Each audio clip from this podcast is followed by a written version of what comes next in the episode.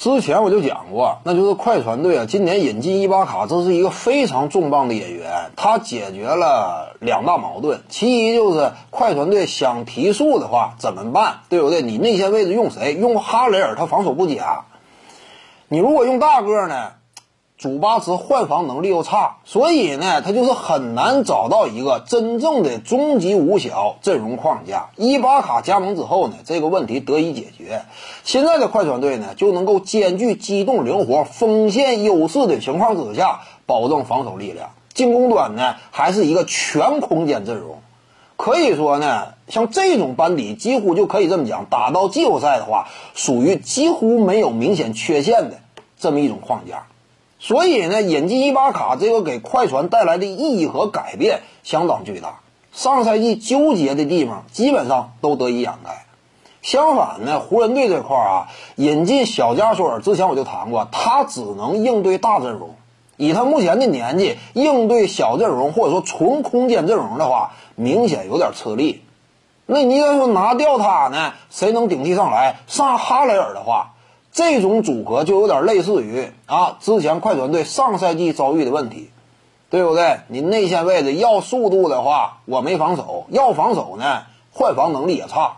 你这会儿人选就相对棘手。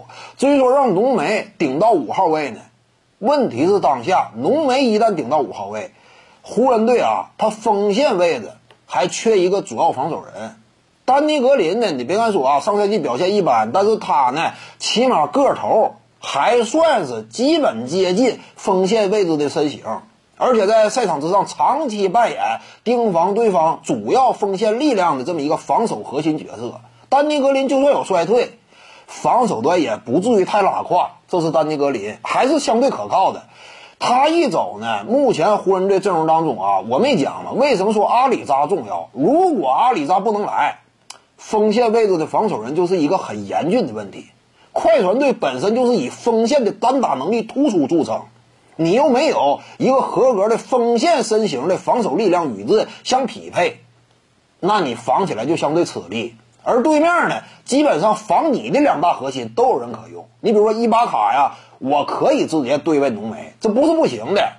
你至于说有多好的效果不见得，但是伊巴卡也以防守著称，机动灵活类型。除此之外呢，锋线位置我可以轮番上阵，无论是保罗·乔治还是朗纳德，都是联盟当中极少数的面对詹姆斯的情况之下能打出较好防守表现的这么两个人选。所以呢，快船队应对湖人队双核呢都有人可用，但是湖人面对快船这双核呢，没有人能上。詹姆斯年纪大了，浓眉不可能长期换防到外线两个极具投射威胁的锋线球员的。你这个肯肯定也是相当吃力，那这会儿怎么办呢？阵容当中波普啊，小矮个，韦斯利马修斯没说这个体型不行吗？所以说什么霍顿塔克看没看到他这个移动速度啊？这两位极具投篮能力，一个掩护绕出之后接球就射，霍顿塔克不行，就身体太过于臃肿，他这个防投篮的话肯定还差，更何况呢，你小矮个。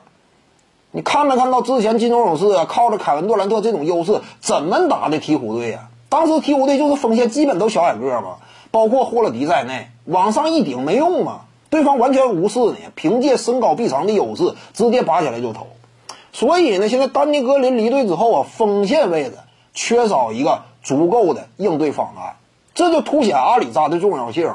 霍顿塔克呢，就算再怎么成长，他也无法成为。湖人队争冠希望更进一步的一个主要砝码，但是阿里扎可以，因为毕竟今年的主旋律仍然是落成内斗。阿里扎一旦来投的话，解决很大问题。目前来看，大概率来投，眼瞅着不行，雷霆队就会送出助攻。我判断差不多是这样。徐静宇的八堂表达课在喜马拉雅平台已经同步上线了，在专辑页面下您就可以找到它了。